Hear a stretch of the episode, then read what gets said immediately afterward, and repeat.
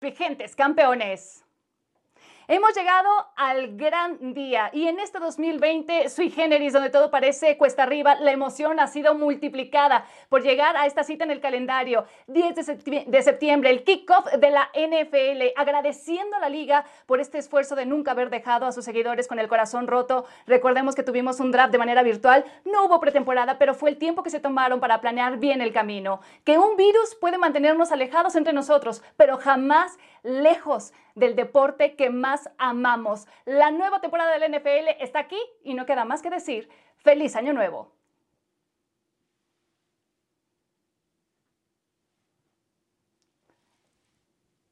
Y revisamos así los puntos a seguir en esta nueva temporada.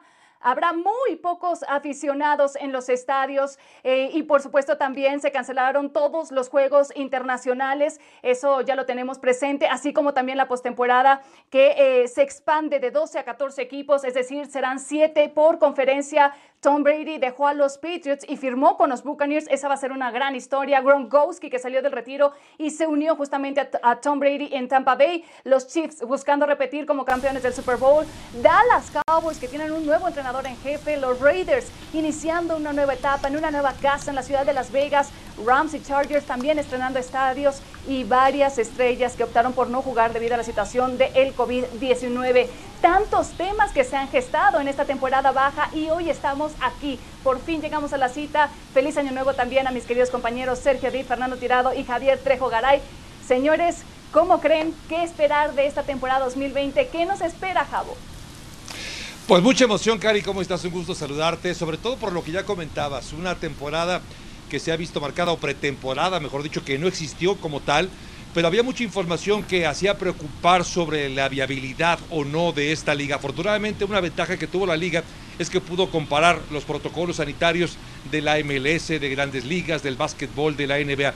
Y con todos estos eh, elementos se acaba conformando una temporada que esperamos finalmente arranca y que termine tal y como está planeada en el primer domingo del mes de febrero.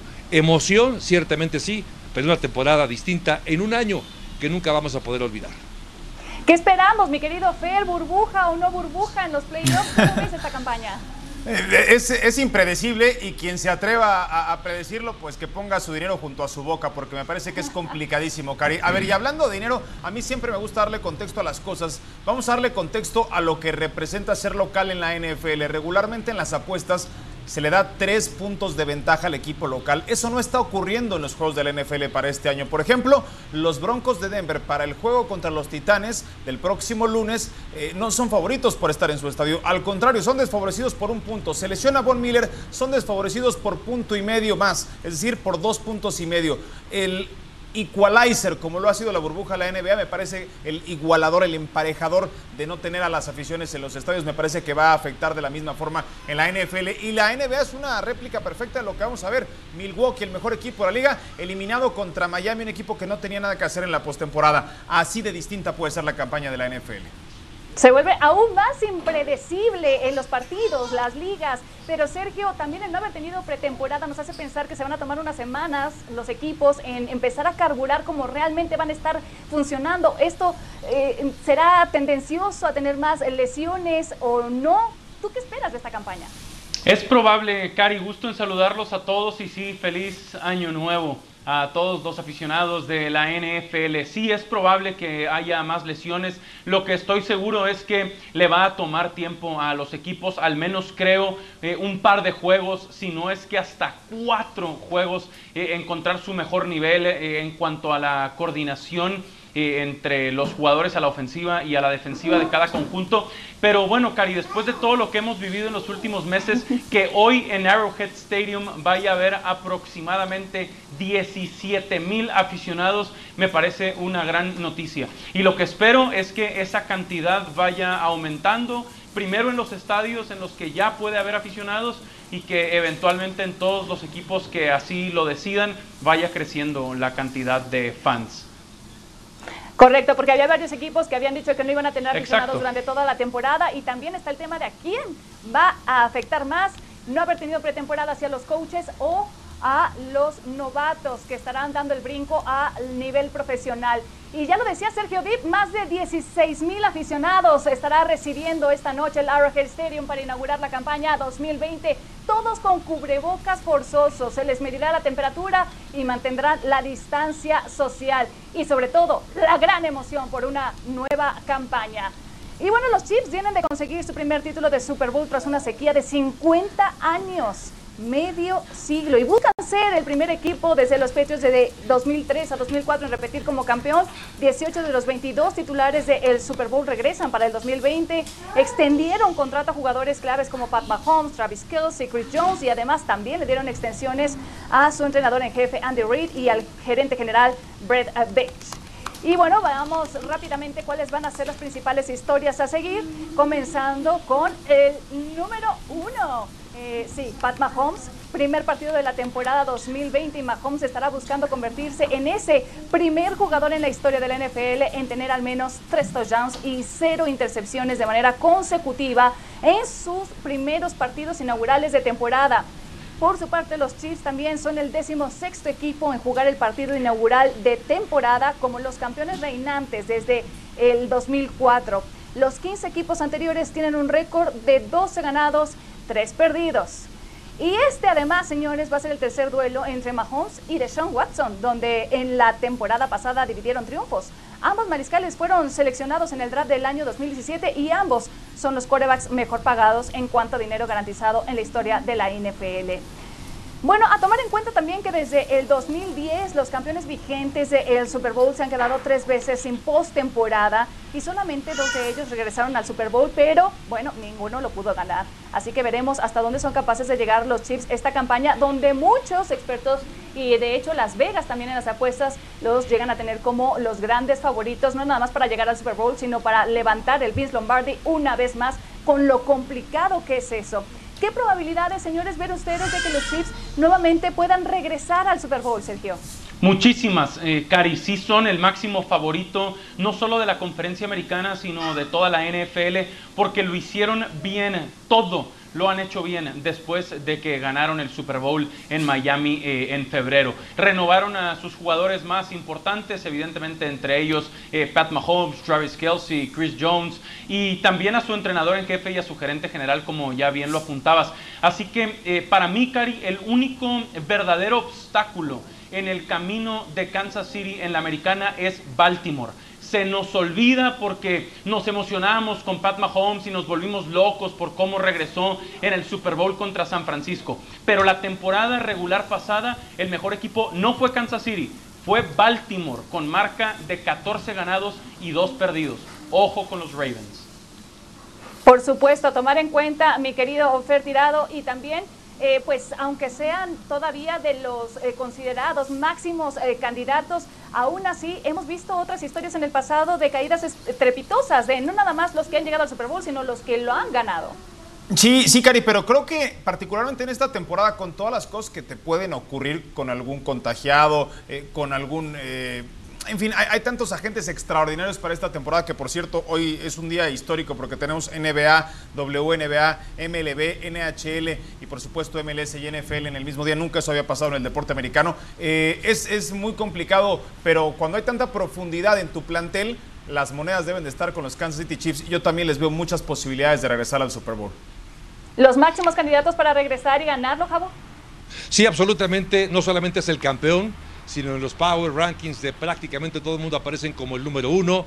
Las Vegas lo pone como número uno. Una ofensiva que acaba siendo más redondeada y que con eh, eh, Clay Edwards Heller, este novato corredor, acaba todavía dándole un impulso más al ataque terrestre. Sí creo que son evidentemente los máximos favoritos para llegar al Super Bowl y ganarlo. Sin embargo, como decía Sergio, yo tengo mis dudas que vayan a ganarlo, pero sí los veo incluso llegando a la final de conferencia americana. Eh, Cari, apuntaba muy bien Javo lo que hicieron en el draft con Edwards Heller y es que hemos hablado muchas veces aquí en NFL Live de cómo se ha ido devaluando la posición de corredor. Kansas City tiene tan buen equipo, un roster tan sólido, tan profundo que se dieron el lujo, entre comillas, de tomar a un corredor en la primera ronda con su primer pick. Exactamente, y hicieron también un gran esfuerzo por mantener prácticamente la misma base alrededor de Pat Mahomes con las matemáticas financieras haciendo sus renovaciones, pero ¿qué hay del lado de los Texans? Porque también recordemos que llegaron a la postemporada, pero que no fue suficiente con lo que traían y de hecho van a extrañar a jugadores como de Andre Hopkins sin duda alguna. Los Texans han llegado a la postemporada en cuatro de las cinco campañas anteriores, pero ninguna de ellas llegaron más allá de la ronda divisional. En total su marca es de 2-4 en esos partidos de playoffs desde la temporada 2015. Y también hicieron la respectiva renovación de Deshaun Watson, que firmó contrato por cuatro temporadas y 156 millones de dólares, 110.7 de ellos de manera garantizada. Su salario promedio anual será de 39 millones y el bono que le dieron por firmar es de 27 millones. O sea, a razón de casi 40 40 millones de dólares por año para este joven y talentoso mariscal de campo, que sabemos pues es igual de talentoso como pudiera serlo Pat Mahomes, pero no ha estado rodeado de ni el mejor equipo ni de un gran entrenador en jefe. Sin embargo, este podría ser el año de, de Sean Watson demostrando todo lo que puede brillar, Fer. No, yo no creo, Cari, porque no tiene un mejor equipo que la temporada pasada. Sí han perdido a, DeAndre Hopkins, pero también al tackle nariz a DJ Reader y apostaron todo y eh, hipotecaron el, futuro de sus próximas elecciones, llevando a David Johnson, algo que todavía nadie se explica cómo hizo O'Brien. Eh, Brandon Cooks llega, por supuesto, también en ese canje me parece que las preguntas no pasan por Deshaun Watson, un mariscal de campo ya histórico, solamente 11 corebacks en sus primeros tres años han lanzado para 70 pases de anotación. Deshaun Watson, el producto de Clemson, es uno de ellos, pero no tiene un mejor equipo que la temporada pasada. Estamos de acuerdo, Fer, en que no tiene un mejor equipo eh, que la temporada pasada después de perder uno a DeAndre Hopkins, su receptor estrella, y dos a Carlos Hyde, que superó las mil yardas por tierra la temporada pasada. Pero sí hay talento. ¿eh? En la posición de receptor no estará Hopkins, pero sí está Randall Cobb, eh, sí está Brandon Cooks, sí está Will Fuller, sí está Kenny Stills. Entonces, a mí me parece que si hay que exigirle a Deshaun Watson después de que firmó un contrato de casi 40 millones de dólares. Pero no son favoritos en su división, Sergio. De acuerdo, pero lo firmaron Fer para que ganara para que se convierta en favorito, para que encuentre la manera de competir con Tienes que, que darle herramientas. Tienes que darle herramientas. Yo coincido con lo que dice, bueno, con lo que dicen ambos, de alguna manera, es cierto que tiene un, póker de receptores bastante confiable, muy buen equipo de receptores tiene. Tiene David Johnson que va a cargar el balón y que puede ser un buen jugador. Pero algo muy importante es el talón de Aquiles de esta ofensiva, es la línea ofensiva. El año pasado fue el coreback más capturado con 55 capturas. Y pese a todo, es un hombre que tiene gran movilidad y que sabe lanzar sobre la carrera, lo cual le da un plus, por supuesto. Yo coincido, tiene mucho talento, pero el talento alrededor es lo que acaba ayudando a un jugador grande como lo es de Sean Watson. No tengo duda, y voy a decir algo que muchas veces es un poco chocante cuando hablamos de él hubiera pero me parece que de Sean Watson con los jefes de Kansas City, no sé si habría ganado el Super Bowl, pero sí habría llegado muy lejos por ese talento que tiene el equipo de los jefes de Kansas City, que no tiene los Tejanos de Houston. Cabo, eh, Deshaun Watson es un gran quarterback, pero no es Pat Mahomes. No, no es Mahomes, Javo. No, por, eso no, sé si lo va No, no pero yo creo que. No, no, no. ¿Por qué no? Yo sí me voy, yo sí me voy con la apuesta de Javo, ¿eh? Diste a entender que Watson pudo haber ganado el Super Bowl si fuera el quarterback de Kansas City. No, lo dijo así. Dije, no sé si hubiera ganado. No, no, no, yo, sí, yo, sí pienso, yo sí pienso que lo pudo Pues ahí está lo que dice ¿eh? Fer. Sí, estoy de acuerdo. Yo sí, Fer. sí es un gran, gran jugador, pero no tiene talento. Y además, compara a los coaches. ¿Qué? Andy Reid, Andy Reid. ¿Quién no tiene talento? Contra O'Brien. De verdad. A pues ver, además, Pat Mahomes tiene a uno de los mejores vamos coaches a, vamos que, que, no vamos a perder nunca. Vamos, no, va, no va a ocurrir, Javo, pero yo sí creo que lo hubiera ganado el Super Bowl. No, Fer, no es Pat Mahomes. No, yo, yo sí creo. No es Pat Muy posible. No, es Pat Mahomes. Pat Mahomes. Pero Pat Mahomes está muy sobrado con el talento que le rodea, Sergio. Exacto. Y Sean Watson creo que con ese talento sí pudo haber ganado un Super Bowl. Sí. Te, te no, no, no, no, no, no, A ver, a ver. Les recuerdo quién dio la remontada en el Super Bowl. Fue Pat Mahomes. Claro, Cari. Sí, Houston y Kansas sí, City, Houston y Kansas City jugaron en la ronda divisional en enero. ¿Se acuerdan? Los Texans iban ganando 24 a 0.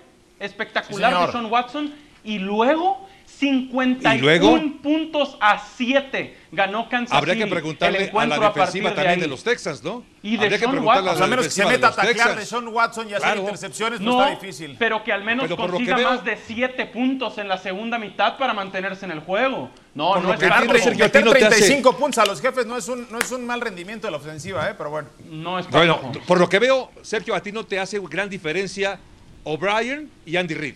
No, eh, no eso sí. No hay diferencia entre Pero tú diste entender y Fer te apoyó. Bueno, no es que, es todo, es todo, Sergio. hubiera venido de 10 puntos abajo contra San Señores, Francisco y hubiera ganado Con otro coach, con otro coach probablemente.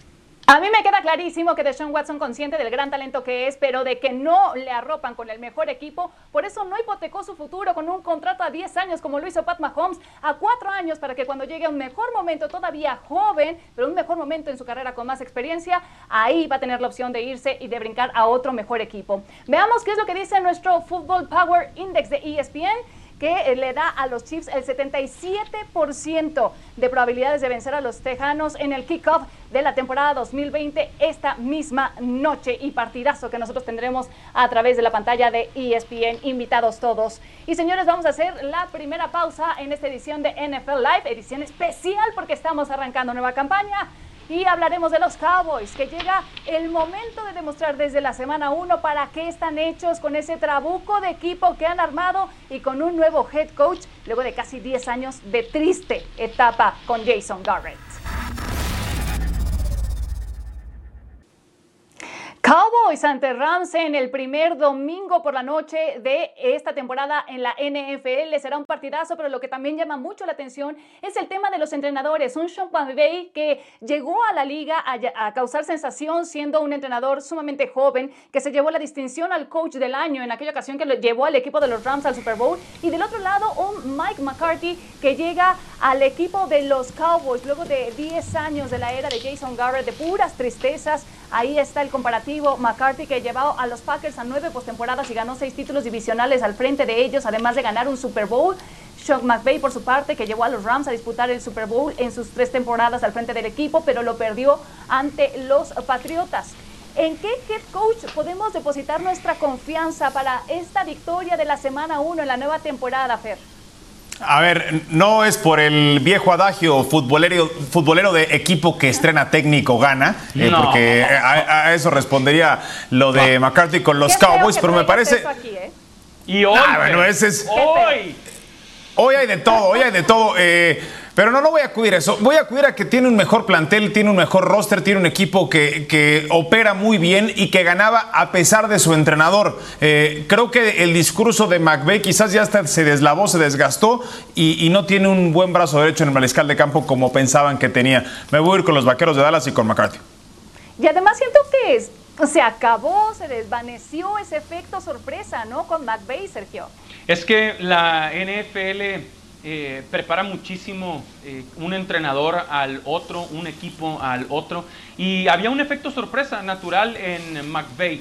Eh, innovando, intentando cosas distintas, pero falló en el momento más importante de su joven carrera en aquel Super Bowl. Llegó con una super ofensiva contra Nueva Inglaterra y solo pudo anotar tres puntos en Atlanta. Y ahora, Cari, esperen para mí todavía una peor temporada, porque este equipo se debilitó con la partida de Todd Gurley de la posición de corredor y de Brandon Cooks de la posición de receptor. Eh, así que eh, toda la responsabilidad caerá sobre los hombros de Jared Goff y no estoy seguro que, que él pueda cargar a este equipo. Además, en una división tan difícil como la del oeste de la Nacional, donde están San Francisco y Seattle, que van a estar en postemporada. Sí, que tuvieron marca ganadora la temporada pasada y aún así no se pudieron meter a la postemporada. Pero Javo, siento que he escuchado demasiada confianza depositada en los Cowboys nada más porque llega Mike McCarthy como si fuera un mago con varita mágica. ¿Y, y cuántos años estuvo en el equipo de Green Bay y solamente un Super Bowl hace ya tantos años? Sí, es cierto, Cari, pero algo habrá aprendido también en esa etapa, sobre todo frente a un equipo que tenía además al mejor mariscal de campo que al menos era hasta hace algunos años. Y en este comparativo directo entre Mike McCarthy y Sean McVay me quedo con la experiencia de McCarthy. A pesar de que es un año nuevo y que hay muchas cosas que tendrá que acomodar o mejorar la ofensiva. Pero coincido además con todos, ¿eh? Lo de Sean McCarthy fue sorpresivo hace dos años, pero los errores no, no han sido solamente de él, sino también de la gerencia general, que no ha sabido acomodar las piezas, que ha gastado muchísimo dinero y que además ha dejado perder a otros jugadores muy importantes. Por eso, hoy por hoy, en este frente a frente y además por el talento que ya decía Fer que hay en el equipo de los Cowboys, me quedo con Mike McCarthy. Duelazo que tendremos a través de ESPN, estrenando el Sophie Stadium que tendrá que ser a puerta cerrada sin público. Duelazo que ya les decía podrán seguir a través de nuestras pantallas. Los invitamos este domingo al Sunday Night Football. Cowboys ante los Rams, las citas a las 7 pm, tiempo del centro de México, por la señal de ESPN 2. Recuerden, no se lo pueden perder. Nueva temporada en la NFL. Y bueno, en estas últimas semanas se han confirmado ciertas negociaciones, eh, renovaciones, extensiones de contrato sumamente jugosas, millonarias, eh, de jugadores que estaban ahí pendientes, jugadores, muchos de ellos que han sido claves en sus franquicias y queremos hacer una evaluación de dónde ha sido dinero bien invertido y dónde a lo mejor la han regado los equipos. Así que vamos a repasar rápidamente cuáles han sido esos contratos. Entre los mejores pagados en cuanto a salario promedio por posición tenemos a Pat Mahomes con 45 millones, también está el corredor Christian McCaffrey con 16 millones, el receptor Keenan Allen con 29 millones, el ala cerrada Josh Kittle con 15, el, eh, el defensivo Joey Bosa con 27 y Jalen Ramsey con 21 millones por año. Otros jugadores con un gran promedio anual son también eh, Laramie Thompson con 22 millones, el profundo Bode Baker con 14.75 y el tackle defensivo Kenny Clark con 17.5 millones. ¿Cómo ponemos la balanza, señores? ¿Quién hizo la mejor inversión en estas últimas semanas, Fer? Bueno, creo que vamos a coincidir con, con CIMAC, con, con McCaffrey, porque estás contratando dos en uno, si no es que tres en uno. Buen bloqueador, gran corredor y muy buenas manos. Te sirve para el slot, te sirve incluso como amenaza profunda gracias a su velocidad, a pesar de que no tiene la estatura. Creo que coincidiremos que el paquete completo y, por ello también es una amenaza o una garantía en el fantasy es, Christian McCaffrey, eh, un, un jugador rentable por donde se le mire. El pick número uno global de cualquier fantasy, sin duda, pero para ti, ¿cuál sería la principal razón, Sergio? Sí, Cari, coincido. Eh, en lo de Christian McCaffrey, eh, agregaría que mm, lo necesita Carolina, eh, quizá más que nunca porque hay un cambio en la posición de head coach. no hay experiencia en Matt Rule, su nuevo entrenador en jefe. Hay dudas en la posición de quarterback con Teddy Bridgewater. Eh, entonces ahora es cuando necesitan eh, que demuestre por qué le pagaron tanto a McCaffrey y lo va a hacer. Va a aportar yardas terrestres, yardas aéreas y va a encontrar eh, las diagonales más de 10 veces en la siguiente temporada. Yo no le tengo casi nada de confianza a Teddy Bridgewater, Javier, y la verdad prácticamente todo el equipo de Carolina no tiene nada que me llame la atención, salvo McCaffrey. Para ti, ¿por qué vale todo ese dinero?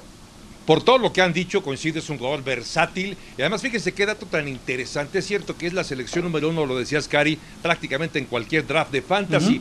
Y aquí es donde apreciamos o entendemos la diferencia entre el fantasy y el NFL o el juego real. Es decir, aquí es donde los corredores cobran una mayor relevancia. Me refiero al fantasy. Y por eso es que se lleva esa distinción, Christian McCaffrey. Yo agregaría solamente que además es un jugador que poco se lesiona. Y al no lesionarse, tiene evidentemente mayores posibilidades de aportar para el equipo. Y en este caso, como lo decías, con Bridgewater como mariscal de campo, quizás se recargue la ofensiva en Christian McCaffrey. Y me quedo contigo, Javier, después Fer y luego Sergio. Ahora sí se pone bueno. ¿Cuál habrá sido la peor inversión? Porque en la mejor todos estábamos de acuerdo, pero ¿cuál es para ti la peor inversión, Javo? A mí, yo voy a mencionar a Jalen Ramsey y no porque sea un mal jugador, de hecho, entiéndame, trate, trate, a ver, voy a tratar, mejor dicho, de explicar a, qué me refiero. Es probablemente uno de los mejores cinco esquineros de toda la NFL. Apenas una intercepción y pocos pases defendidos. No significa que esos malos números o números discretos sean porque es malo, al contrario, seguramente es porque los corebacks de los equipos rivales intentan lanzar menos hacia el lado donde está Jalen Ramsey. Pero con las circunstancias económicas, alrededor de un equipo que ha hipotecado su futuro, como es el equipo de los Rams, gastar más dinero y tener prácticamente invertido la mayor parte del dinero en cuatro jugadores va a hacer que la operación del equipo sea muy complicado. Para mí está el error en la administración del equipo, no tanto en haberle entregado esa cantidad de dinero a uno de los mejores jugadores de toda la NFL. Adelante, Fer. En su octava temporada, pagarle 80 millones de dólares a un receptor abierto como Keenan Allen, después de las lesiones que ha sufrido, es, algo que yo no veía venir con el equipo de los Chargers, porque aparte es un equipo que no suele pagar y le, cuesta mucho trabajo, por eso ha perdido a muchos jugadores. A mí me parece que firmarle un contrato ya entrada a la etapa madura de su carrera a Keenan Allen, eh, pues no, no es un dinero bien invertido, lo pudieron haber redistribuido de otra forma en la organización. Y Cari, para cerrar, no, eh, ni con Javo ni con Fer, yo pondría sobre la mesa el nombre de Laramie Tunsil. Hay cinco linieros titulares, evidentemente ofensivos en cada equipo. Por 32 son 160 linieros ofensivos titulares en la NFL. De todos, el número uno, el que cometió más salidas en falso, más false starts, fue Laramie Tunsil la temporada pasada. Y lo renovaron por tres años y 66 millones de dólares. ¿Cómo? No sé. No sé, no entiendo. El 160 de 160, el que más false starts cometió. Así que para mí es un error de Houston, demasiado dinero. Sí, cosas que le causó, le causó demasiadas eh, yardas en contra, demasiados castigos, a razón de 22 millones por temporada. Ahí están las peores inversiones. Ojalá que nos equivoquemos y que les resulte bien a los equipos si es que habrán hecho bien las matemáticas financieras. Señores, les recordamos que toda la acción de la NFL la van a poder seguir a través de ESPN. Estamos con ustedes y estamos listos para una gran temporada. Este domingo a partir de las 12 pm, tiempo del centro de México. Los invitamos a ver Redson. No se pierdan las mejores jugadas en la zona decisiva por ESPN Extra. Ahí tendremos todos los touchdowns de la jornada dominical para ustedes. Y recuerden que estamos en la cuenta regresiva, vamos a ir a una pausa, pero estamos ya contando prácticamente los minutos para ver el kickoff de la nueva temporada de la NFL. Ahí está Pat Mahomes calentando y soltando el brazo. Gran partido, Kansas City Chiefs ante los Houston Texans. Pausa y volvemos. Rodeado de una familia de deportistas, Pat Mahomes creció respirando lo que es el ambiente de equipo, la competitividad, la inteligencia, la serenidad, los pies bien plantados en el piso o en el terreno de juego, como quieran llamarle. Y todo eso lo ha demostrado desde que llegó a la liga, brillando, eh, convirtiéndose en el MVP de una temporada y a la siguiente ganando el Super Bowl, siendo también el héroe, el MVP de dicho Super Bowl. ¿Cuál es el techo de este mariscal de campo? Vamos a ver lo siguiente. Cuando se habla de precisión, ahí está Patrick Mahomes. Cuando se habla de largo yardaje, ahí está Patrick Mahomes. Si se buscan jugadas fuera de la imaginación, ahí está el quarterback de Kansas. Está también cuando se habla de estadísticas que hacen caminar a los jóvenes al ritmo de las leyendas. En su primera temporada completa logró más de 5.000 yardas, 50 pases de anotación y fue nombrado jugador más valioso de la liga. No se detuvo. Al final de ese año, también fue campeón del Super Bowl, el segundo coreback más joven de la historia en levantar el trofeo, solo después de Ben Roethlisberger. Antes de que empiece esta temporada, Mahomes está cerca de los 25 años y ya tiene un contrato por 503 millones de dólares, el más costoso de todos los tiempos. ¿Se convertirá en una leyenda? ¿Podrá construir una dinastía? Los números, hasta hoy, dicen que sí. Mahomes y Watson de Sean Watson firmaron extensiones de contrato millonarias. Mahomes por 10 años y 450 millones y Watson por 4 años y 156 millones. Ambos tienen garantizados más de 100 millones y también ambos promedian al menos 39 millones por año. Dos jóvenes talentosos mariscales y ahora ya lo sabemos también en millonarios, los que vienen con esta bandera de la nueva generación en esa posición que se está... Y eso sí, un Pat Mahomes que se ha visto arropado siempre con un mejor equipo y con mejor head coach que lo que ha tenido de Sean Watson. Querido Fertirado, me quedo contigo para hacerte la siguiente pregunta. Solamente a ti, Mahomes o Watson, si tuviéramos el partido empatado solamente con dos minutos por disputarse, ¿con quién te quedarías? A ver, Cari, parecería una obviedad, parecería que es, bien simple la respuesta de decir Pat Mahomes, pero, pero no es tan fácil, ¿eh? porque incluso Sean Watson tiene más regresos de último cuarto en su carrera que Pat Mahomes. ¿Y por qué? Porque su equipo suele ir perdiendo más los juegos que lo que hacen los jefes de Kansas City con Pat Mahomes. Tiene 10 drives ganadores en su carrera, 8 regresos de último cuarto. Eh, el mariscal de campo de los Texans tiene 4 eh, drives ganadores Tres juegos eh, en los que ha regresado en el último cuarto solamente en su carrera Pat Mahomes, pero uno más importante de todos y ese fue el del último Super Bowl viniendo atrás contra San Francisco. No puedo apostarle a, otro que no sea Pat Mahomes en ese sentido, pero no es una decisión tan, tan, tan fácil o tan, simplista como, como se pensaría exacto. Exacto, no por nada yo desde la temporada pasada le empecé a llamar de Sean Houdini Watson porque se le escapaba de una manera increíble también a los rivales y conseguía su cometido. Pero ahora chequemos también el combo ofensivo que presentan ambos equipos que estarán frente a frente esta noche en el Arrowhead por el lado de Kansas City, pues prácticamente eh, lucen, eh, lucen la verdad como tan fuertes como la temporada pasada. Eh, como tigre suelto en kindergarten, así de peligrosa esa ofensiva digna de un campeón. La de Houston, pues pasó por una transformación drástica con la partida de Hopkins y de Hyde. Deshaun Watson contará la ofensiva con eh, Will Fuller, Brandon Cooks, Randall Cobb, además de Darren Fells y el corredor será David Johnson. Y por su parte, Mahomes tiene a su disposición a Tyreek Hill, Sammy Watkins, a Travis Kelsey y como corredores a Anthony Sherman y al novato Clay Edwards en la air. Con Javo, mi querido Javo, ¿con qué departamento te vas a quedar? ¿Quién tiene el mejor arsenal ofensivo? Se fue André Hopkins y parecería que se acabaron las posibilidades de los Tejanos de Houston, pero cuando repasamos como lo hiciste el depth chart, sobre todo en el ataque ofensivo aéreo, pues ahí está Will Fuller, en fin, los que ya mencionaste, además yo agregaría Kenny Stills, todos son en general un buen cuerpo de receptores. Ahora comparémoslo con Tyreek Hill, con Sammy Watkins, con DeMarcus Robinson, con Nicole Hartman y le agregamos también, aunque no estaba es motivo de esta discusión, a Travis Kelsey, las opciones, la baraja de opciones, el abanico de posibilidades que hay en el ataque aéreo están sin lugar a dudas del lado de los jefes de Kansas City. Me quedo con el talento de esta línea, eh, de este, en general, de esta unidad ofensiva, con receptores y además con un magnífico mariscal de campo como es Pat Mahomes. Aguas que de parte de los Tejanos mucho hemos estado hablando de Will Fuller, pero que es un jugador que siempre ha estado constantemente quejándose por las lesiones. Así que ojalá que regrese en mejores condiciones para esta temporada. Y hablemos ahora de las defensivas, porque ese sí, digamos, no es el departamento más fuerte de ambos equipos, o no lo fue así en la temporada pasada. En el caso de Houston, pues fue uno de los equipos peores en, eh, ese sentido, en las terceras oportunidades, eh, permitiendo al rival siempre convertir en más del 48.51% de las ocasiones. La defensiva de Kansas fue mejor que la de Houston la campaña pasada en puntos por partido, yardas por partido y conversiones en tercera y zona roja. Sergio Dip, ¿qué defensiva hará sufrir más al coreback rival esta noche?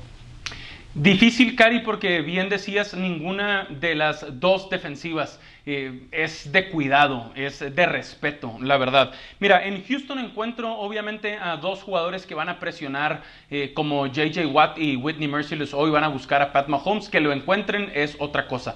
Pero en sí iría con Kansas City porque me gustó mucho lo que declaró Chris Jones después de que firmó una extensión de contrato por cuatro años y 80 millones de dólares, siendo un liniero defensivo. Chris Jones se atrevió a decir, y yo le creo, que va a intentar ser el jugador defensivo del año en la NFL. Así que tengo muchas ganas de verlo eh, hoy al número 95 de los Chiefs de Kansas City presionando a Deshaun Watson.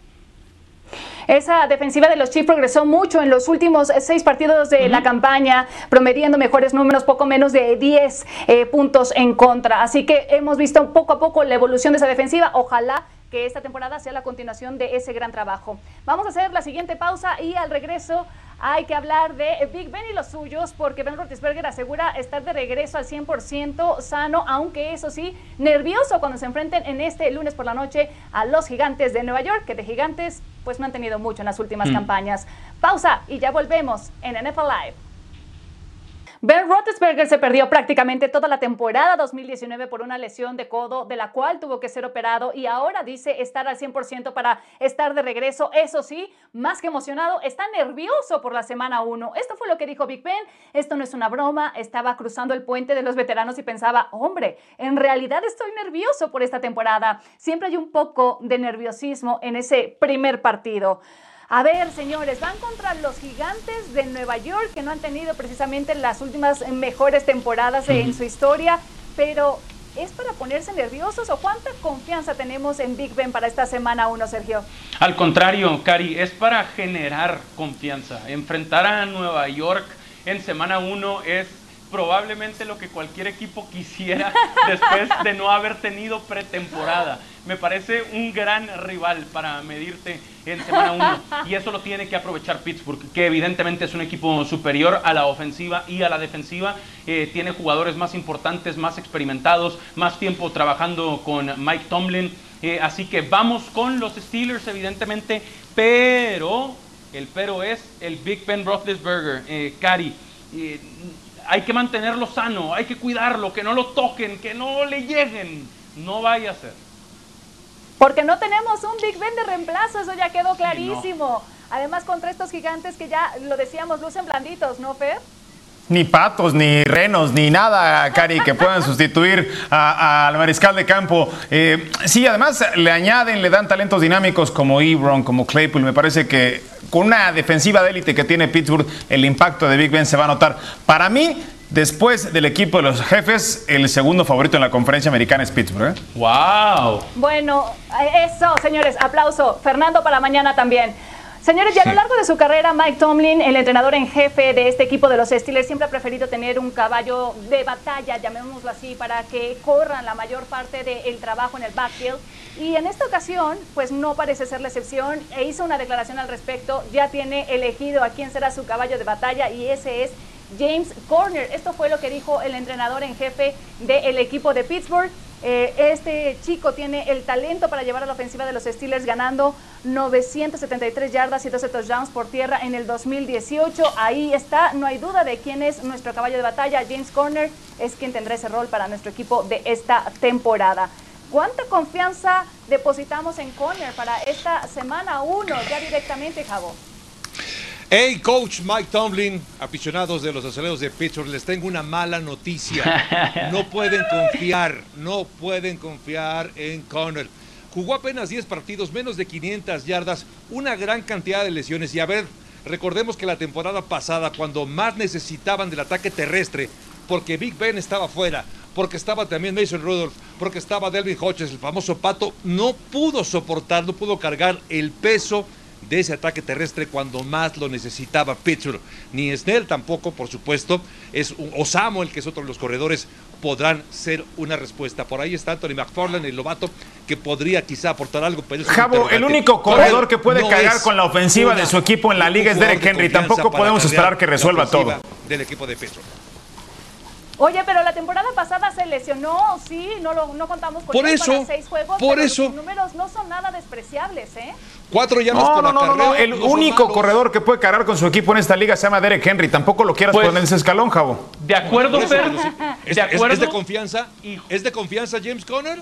¿Es de confianza? No, Está- justo ese por eso. Fue el lugar. Estoy el de acuerdo. 34. Justo por eso. el corredor es el número no se 34 de toda la liga. Que no quiera darle la bola a él todo el tiempo. Hay más talento. Estoy de acuerdo. Y no lo va a hacer, no lo va a hacer. Hay Va a que un apoyarlo. repartido, estoy segura, pero hay que despistar al enemigo. Señores, gran doble cartelera que tendremos a través de ESPN. En Monday Night Football arrancamos con toda la temporada de a dos partidos en lunes por la noche. Primero Steelers ante los gigantes que chocan en ese primer Monday Night Football de esta temporada. Y lo tenemos para ustedes este 14 de septiembre en punto de las 6 pm por ESPN. Y ni se les ocurra después cambiarle porque al terminar Tendremos también el duelo entre los Titans y Broncos para cerrar la primera semana de esta maravillosa campaña 2020. Y señores, vamos a hacer la siguiente pausa, pero no se despeguen porque al regreso tenemos algo que seguro les va a encantar, el top 10 de los 10 récords a romper en esta nueva temporada en la National Football League. Muy interesantes, tomen nota, pausa y ya volvemos. Y lo prometido es deuda, el top 10 de los récords a romper en este 2020. Sergio Dip, la mayor cantidad de yardas terrestres por un quarterback. Pues ahí está lo de Lamar Jackson. Ya veremos eh, si lo puede llevar a cabo el quarterback de los Ravens. Y también más yardas por recepción de un ala cerrada, Javier. Sí, hay que destacar lo que acaba ocurriendo con, el, con George Kittle, el ala cerrada de los 49ers. Más de 1.300 yardas, aunque ojo que ha habido 11 alas cerradas que en la última década han superado las 1.200 yardas. Oigan, y aunque sea con diferente equipo, pero más juegos iniciados como titular para Tom Brady, ¿no, Sergio? Así es, hay que platicar de eso. Eh, los 16 juegos de temporada regular, si logra comenzarlos, tendrá 299, uno más que Brett Favre, que tiene el récord. Mi querido Fer, más capturas al coreback en una sola temporada. Pues a ver quién le quita esa marca Michael Strahan con 22 y media en el 2001, pero del 2001 al 2019 ha habido cuatro temporadas donde el líder de capturas tiene 20 o más. Y me quedo contigo, Fer, porque yo sé que eso te va a gustar más yardas también por recepción en una campaña. Sí, desde el 2015 tres receptores han superado las 1.700 yardas, pero no necesariamente han estado cerca del récord que destrozó Megatron Calvin Johnson recibiendo 1.964 yardas en la temporada 2012 de videojuego. Oigan, y yo tengo muchas esperanzas en los Saints, Javier. ¿Qué onda con Michael Thomas? 149 recepciones el año pasado para romper el récord que tenía Balvin Harrison, que fue de 143. Vamos a ver quién es el guapo que puede superar la marca de Thomas. ¿Me hablaron? ¿Y quién se va a llevar la mayor cantidad de selecciones al Pro Bowl, Sergio? Pues está la posibilidad para el quarterback de Tampa Bay, Tom Brady, no sé si le suene, puede llegar, selección número 15 y superaría a Peyton Manning, a Tony González, a Bruce Matthews y a Marilyn Olsen. Oye, me quedo contigo porque yo sé que este tema te gusta también, la mayor cantidad de pases de touchdown. Pues sí, Breeze tiene el récord 547 pases, Brady tiene 541. Eh, lo normal, Cari, sería que Breeze lo mantuviera, la verdad. Y la mayor cantidad de yardas por pase de todos los tiempos, Fer. Seguirá abultando el número Drew Brees y, otro récord en el que Brady está detrás de él. Brees acumula 77.416, Brady 74.571. Si Brady quiere el récord tendrá que producir y mostrar más durabilidad que el otro veterano. Y mi Brett Favre tendrá que ver desde casa cómo cae su récord porque muy probablemente a manos de Drew Brees que con nueve intentos de pase más romperá ese récord de todos los tiempos que actualmente tiene 10.161. Y bueno, señores, vamos a cambiar de tema drásticamente porque también hemos tenido duras bajas de jugadores a la defensiva en estas últimas semanas para arrancar la nueva temporada. Entre ellas, por ejemplo, la que del que fuera el MVP del Super Bowl 50, Von Miller, quien tuvo que ser operado y que no estará al menos eh, por tres meses en la temporada. Ahí está, eh, pues nuestro conteo de esos jugadores en lesión. Dervin James, el safety de los Chargers, que sufrió una lesión en la rodilla derecha durante un entrenamiento y será sometido a cirugía, quedando fuera toda la temporada. Ya les comentaba el linebacker Von Miller, que eso trabaja sensible tras sufrir una lesión de dislocación del tendón peroneo, podría estar fuera toda la campaña. Daniel Hunter, dinero defensivo de los Vikings, se perderá al menos las primeras tres semanas. Eh, fue puesto en la lista de lesionados por una lesión aún no identificada. Y también a esta lista pues sumamos a Donta Hightower, el, linebacker y líder de la defensiva de los Patriots, que optó por no jugar la campaña debido a la pandemia del COVID-19. El jugador se convirtió en, el, padre el 16 de julio y dijo ser la mejor decisión para él y para su familia. ¿Qué equipo sufrió la baja más sensible en cuanto a la defensiva, Sergio? Denver para mí, eh, sin Von Miller, porque el oeste de la americana es una división bastante eh, peleada. Evidentemente Kansas City, Cari, se separa del resto, pero luego están muy parejos eh, los Chargers y, los Raiders, así que cuidado con, con, esa baja lamentable. Fer y Javo coinciden, Fer. Yo sí, Cari, a ver, cuando se lesiona un jugador defensivo no se mueven las apuestas. Cuando se lesiona Von Miller se mueve dos puntos, eh, dos puntos la línea de apuestas. Significa mucho para Denver esa baja y me parece que están sentencias sus oportunidades, sus esperanzas con eso. Mira, por ah, fin pues ya vamos a conseguir todos, Cari. No sé tú, Cari, pero me quedo con Von Miller, el, el, MVP del Super Bowl 50, un hombre que es capaz, él, de atraer la atención de dos bloqueadores, es decir, que le apliquen un bloqueo doble por lo peligroso que es. Es el símbolo, es el líder de esta defensiva y con ello baja un escaloncito o dos las posibilidades de Denver de llegar a la postemporada fue uno de los jugadores claves para que se hicieran de ese Super Bowl 50. Y ya que nos estamos poniendo de acuerdo, señores, no se despejen porque al regreso vamos a hablar de nuestros pronósticos, nuestras predicciones de la temporada y nuestros pronósticos para esta noche. Así que pausa y ya volvemos a NFL Live. Llega el momento de comprometernos. Aquí están nuestros picks, por lo menos para este juego, el de esta noche. Fer, ¿con quién te quedas? Me quedo con los Chiefs. No cubrirán su línea de nueve y medio, pero van a ganar el partido. Perfecto. ¿Y Cabo, tú con quién? Yo también me quedo con los Chiefs y ojalá que con cinco pases de touchdown, porque lo tengo en el fantasy contra ti, Cari Correa. Va a ganar los jefes de Kansas City. Uy, tengo miedo, Mufasa. Vamos contigo, Dib. Sí, claro. Debe ganar Kansas City, pero cuidado con Deshaun Watson. Perfecto, señores. Yo también me quedo con Kansas City. Los campeones van a demostrar que están comenzando una nueva dinastía y ahora los picks del Super Bowl a jugársela más en serio. ¿Con quién se quedan, señores? Voy contigo nuevamente, Fer. Chiefs, Seattle y los jefes repiten. ¿Jabo? No, yo creo que llega Baltimore a, a enfrentar a Seattle y gana Baltimore el, título. Campeón de Super Bowl. Y Sergio. 7 de febrero en Tampa Bay, Cari. Chiefs contra Buccaneers. Ahí nos vemos. Lo sabía, No. lo sabía. Lo sabía. Para mí, Chiefs Saints, y quiero ver a Drew Brees retirarse con el Vince Lombardi. Señores, gracias por acompañarnos. Que tengan un feliz año nuevo.